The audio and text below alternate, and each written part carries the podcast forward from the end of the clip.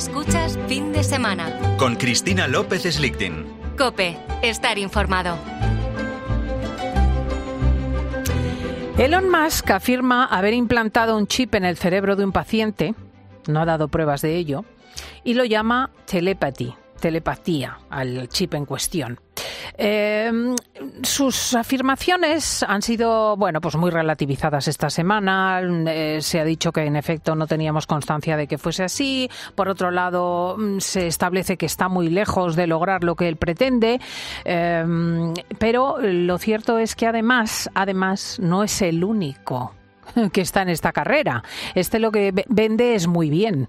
Pero el doctor José Miguel Gaona hace mucho, concretamente ya en 2013, que entrevistó a personas que estaban en esta cuestión del chip cerebral, ¿verdad, José Miguel? Eh, bueno, eh, eh, tampoco hace mucho, hace unos meses. No, pero que ellos estaban hace mucho. Ah, sí, sí, sí, claro, claro, claro, claro, efectivamente. Sin lugar a dudas, llevan años eh, con, persiguiendo esta historia y muchas compañías a nivel mundial, lo que explica, ahora lo aclararemos, creo que es muy interesante para los oyentes, el por qué también de cierto o mucho secretismo acerca de esta cuestión. Qué interesante. José Miguel Gaona es otro apasionado de este debate sobre los chips cerebrales y nuestro futuro. Él es neuropsiquiatra forense, perdón, no voy por Dios, de verdad, mira que estoy, es profesor de psicología forense de la Universidad Loyola Andalucía y es José Manuel Aguilar. Buenos días. Muy buenos días. Hay que, ver que un futuro, una futura aplicación de un chip puede ser esa, ¿eh? tener muy clarito la información que tenemos. La memoria. La memoria, sobre todo cuando vamos ya cogiendo cierta edad. Y estoy hablando de mí, por supuesto. Bueno, y de mí, porque debemos ser de la quinta. me, alegro que habléis de vosotros. Venga, sigamos con el programa, por favor. Bueno, este, este espacio deja claro que aquí eh, no es un problema, la inteligencia no es un problema de edad. Bueno, em, a ti en principio, José Manuel, ¿qué impresión te ha dado el anuncio de Elon Musk? Eh, Elon Musk siempre vende muy bien, como acabáis de decir, y creo que necesita un poquito de, promoción y un poquito de presupuesto para aumentarlo y necesita vender. Lo que está comentando mi compañero, esto de la implante, bueno, eh, el primer implante, yo recuerdo, en el 2004 una empresa de Utah ya hizo un primer implante, la primera interfaz entre cerebro y, y funcional, el primer implante funcional entre cerebro y un ordenador. Estamos hablando en 2004, estamos hablando hace 20 años. Esto es una persecución y esto es un objetivo de muchas empresas y de muchos estados. Y el problema que nos plantea todo esto, por supuesto, como técnicos y como científicos, eh, que investigamos, da lo mismo el campo en el que esté, porque estamos hablando de ética, es eh, todas sus consecuencias y lo que puede llevar a. lo que nos puede deparar todas estas cuestiones, aunque es verdad eh, estamos muy lejos de, lograr lo que queremos. Pero por otro lado, fijaros lo que pasó en Suiza el año pasado, simplemente el año pasado, un paciente con parálisis que pudo andar gracias a un conjunto de electrodos colocados en el cerebro y en la columna, lo que es todo un avance y es tremendamente prometedor para millones de pacientes. Claro, es que siempre que anuncian estas cosas se amparan en la cura de los más desfavorecidos. En cuanto se menciona el problema del Parkinson o de las paraplegias, hemiplegias y tetraplegias, pues la gente dice, pues pues claro, pues, pues hay que hacer esto, ¿no? O sea, implantar chips en el cerebro para que la gente pueda volver a andar, pueda volver a utilizar los brazos, las piernas o eh, para que vea mm, fortalecidas sus capacidades cerebrales. Pero luego eh, la cosa tiene sus, sus consecuencias.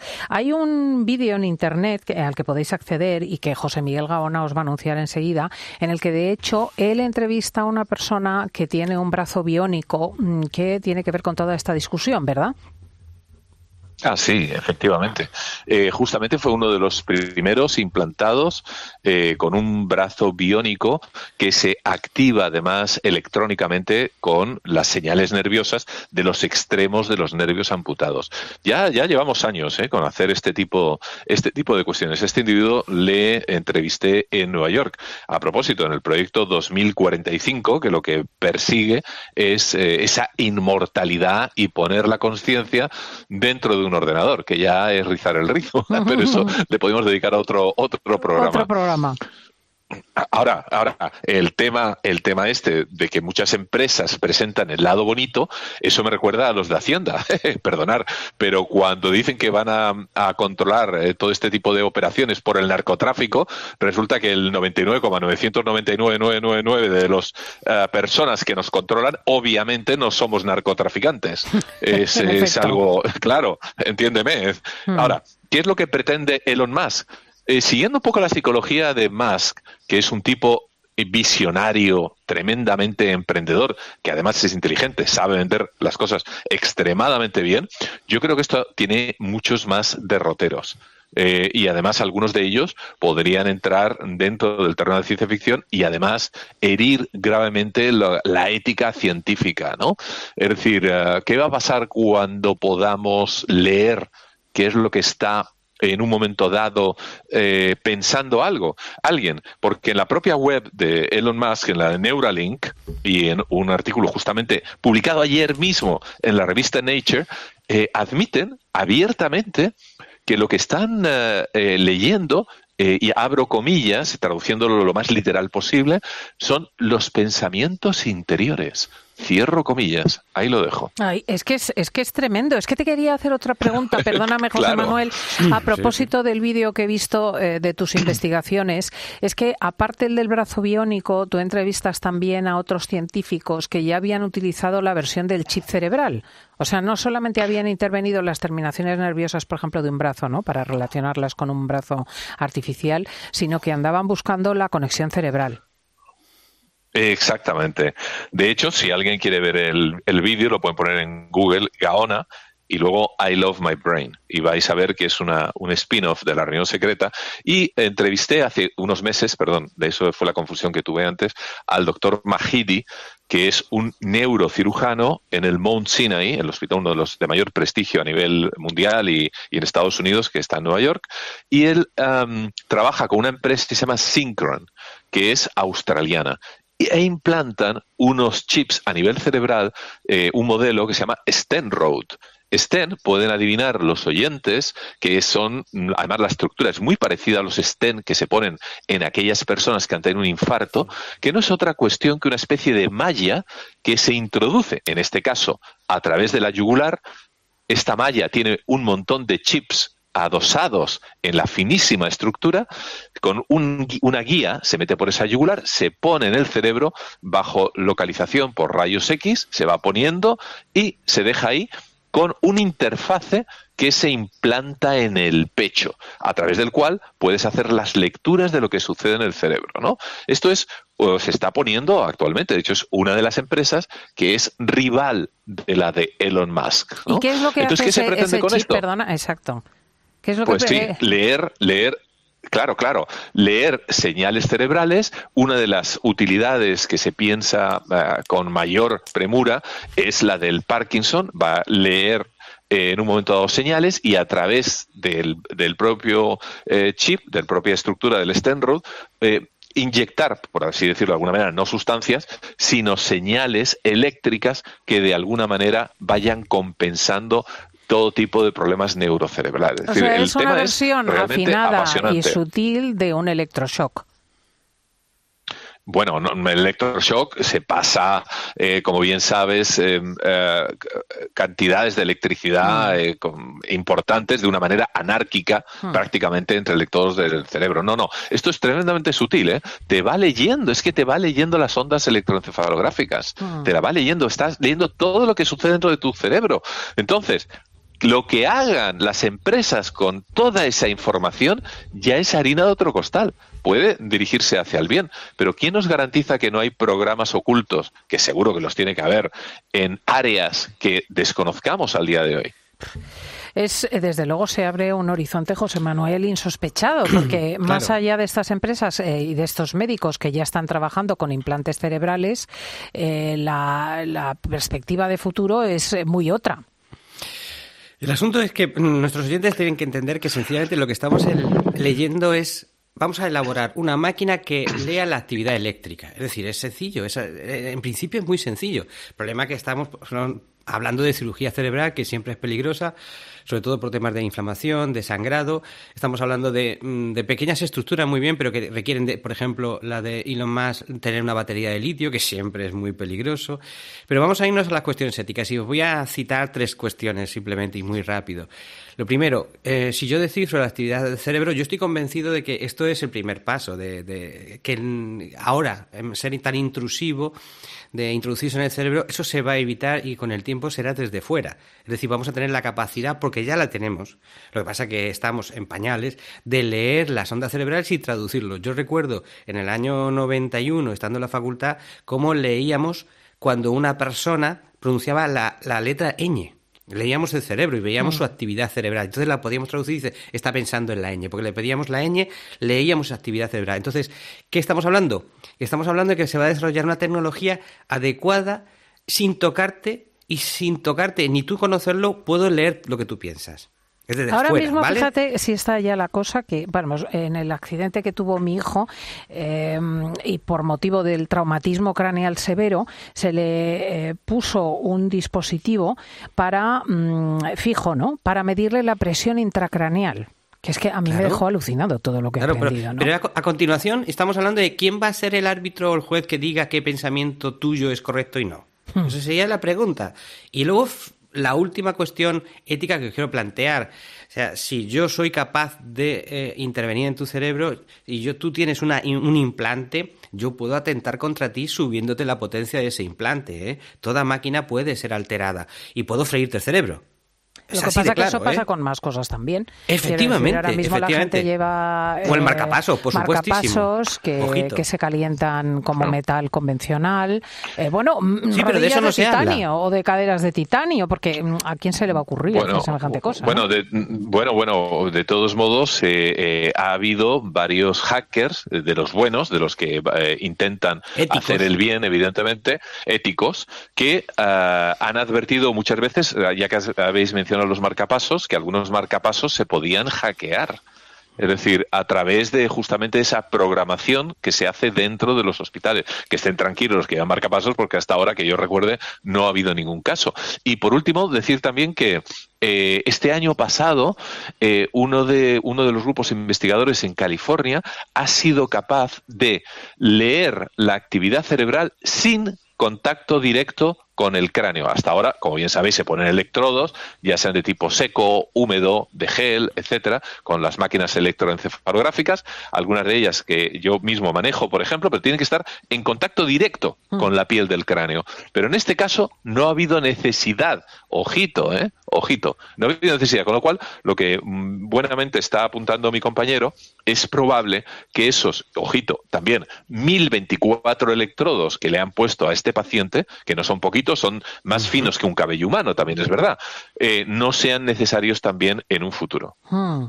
La verdad es que a mí me asombra lo que está permitido hacer en los Estados Unidos. Quiero decir, em, el, caso Elon Musk es una investigación que se ha implantado, eh, el chip se ha implantado en varios monos y ha habido varios muertos. De hecho, le han criticado mucho eh, esta cuestión ¿no? En, en, primates. Y ahora lo implanta en el cerebro de un paciente y Santas Pascuas. O sea, a mí me sorprende la liberalidad porque aquí eh, la Agencia Nacional de Trasplantes ha puesto severas eh, restricciones al trasplante de útero, por ejemplo, y no lo ha autorizado. Y sin embargo, allí, imagínate con el chip intracerebral. Ese es el problema que tenemos de vivir en una aldea global. Si estás planteándote, y como dijo la semana pasada mi compañero, eh, tú te enteras en Estados Unidos porque es una sociedad que informa, es una sociedad abierta, es una sociedad fiscalizada, no como la española, por supuesto, que no tiene ninguna fiscalización en muchas actividades, por ejemplo, a nivel del Estado, o ni muchísimo menos a nivel del gobierno, lo que hace, lo que hace, por ejemplo, China. Y el asunto es decir, ¿qué estarán por ahí haciendo? ¿Qué estarán planteándose o qué habrán conseguido hacer? Hmm.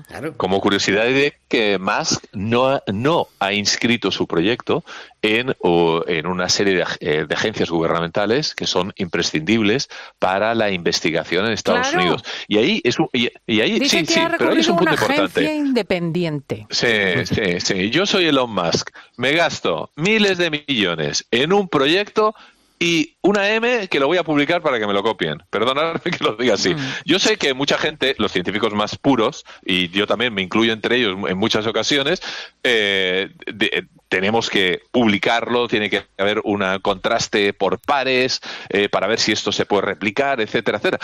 Pero claro, estamos en un terreno tremendamente peligroso, en el que empresas privadas invierten sus propios recursos y, como es lógico, muchas de estas cuestiones tienen un secreto de tipo industrial. Claro, no van a decir, mira, oye, lo de esto de que nos costó mil millones, aquí lo tenéis, venga ya. Hmm. Ahora, también te digo que, el ¿eh? mecanismo es imparable. ¿eh? Quiero decir que si tú, por ejemplo, en el caso de los temblores parkinsonianos que generan unos sufrimientos horrorosos, demuestras que los implantes cerebrales los detienen, o en el caso de la imposibilidad de andar con una paraplegia, demuestras que puedes eh, estimular de algún modo la musculatura, aunque se hayan interrumpido las conexiones de los nervios, es que es imparable.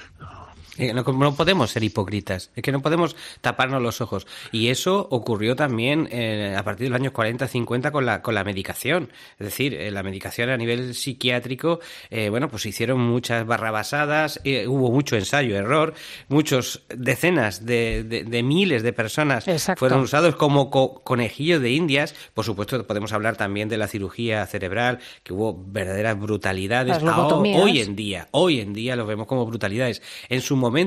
Pues en su momento yo creo que triunfó el secretismo, ese conchabeo entre, entre médicos que había también, y lo que no podemos hacer es ser hipócritas. ¿eh? Tenemos que dar luz, hablar de ello, y como es imparable y no se le puede poner puertas al campo, lo que tenemos que hablar es debatirlo y decir hacia dónde vamos. Igual que hemos hablado aquí también de las decisiones de inteligencia artificial, las máquinas autónomas, máquinas autónomas que van a decidir si vives o mueres, que eso es así, porque los ejércitos van a ser eso, máquinas autónomas. Entonces, entonces, mm, no seamos hipócritas, debatémoslo, hablemos y que hablen todos, se hable desde un punto de vista filosófico, ético, religioso, y aquí creo que ese, esa mesa está por formar, ¿eh? Esa mm. mesa para, para juntarse, por supuesto científico, estamos hablando de ciencia, pero estamos hablando de ser humano. Sí, sí, Comité de Bioética Científica. Esta misma semana, bueno, hoy estamos hablando de la réplica en Siria y en Irak de los ataques norteamericanos para vengarse de objetivos iraníes después de que un dron atacase los eh, centros estadounidenses en Jordania.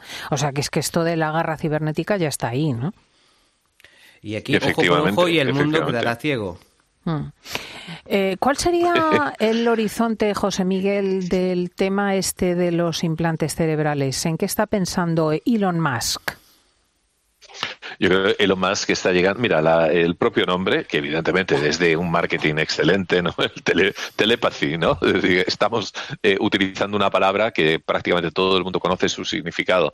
El, eh, el horizonte está en introducirse en eh, las entretelas del cerebro, porque me temo que además se van a, a su vez a descubrir muchísimas más cosas. Es decir, a la vez que Elon Musk está progresando en sus ingenios, en sus aparatos, también eh, lo que están haciendo es conocer estructuras del cerebro, conocer aplicaciones que también se pueden utilizar de una manera u otra y a lo mejor incluso se podrán aprovechar algunos de los errores. Esta misma semana ha aparecido la noticia de que una cierta variante de Alzheimer eh, fue de alguna manera contagiada hace ya décadas por una hormona del crecimiento. Mañana lo tardaremos minutos en el programa, sí, sí. Eh, eh, ha, sido un accidente, pero también abre las puertas a muchos investigadores para decir, vaya, quizá haya otra manera de hacerlo. Elon Musk va a seguir adelante. Yo, ya sabes que trabajé con Michael Persinger, se dedicaba también al tema de la conciencia del cerebro en Estados Unidos, y en esas conversaciones privadas, lo cuento ya, Michael Persinger falleció hace poquitos años, eh, los del proyecto eh, ARPA, HARP eh, americano, secreto, de, habían contactado con él hace mucho para, por ejemplo, modificar el pensamiento humano mediante microondas es decir, a grandes multitudes, pues transmitirles eh, ideas, eh, lo cual parecía que hubiese una especie de diálogo interior y volver medio loco, evidentemente, a quien empezara a escuchar voces dentro de sí. Permitidme, permitidme una última pincelada. José Manuel, lo siento. Tenemos que irnos al informativo y os despido a ambos, a José Manuel Aguilar y a José Miguel Gaona, porque viene Lomana.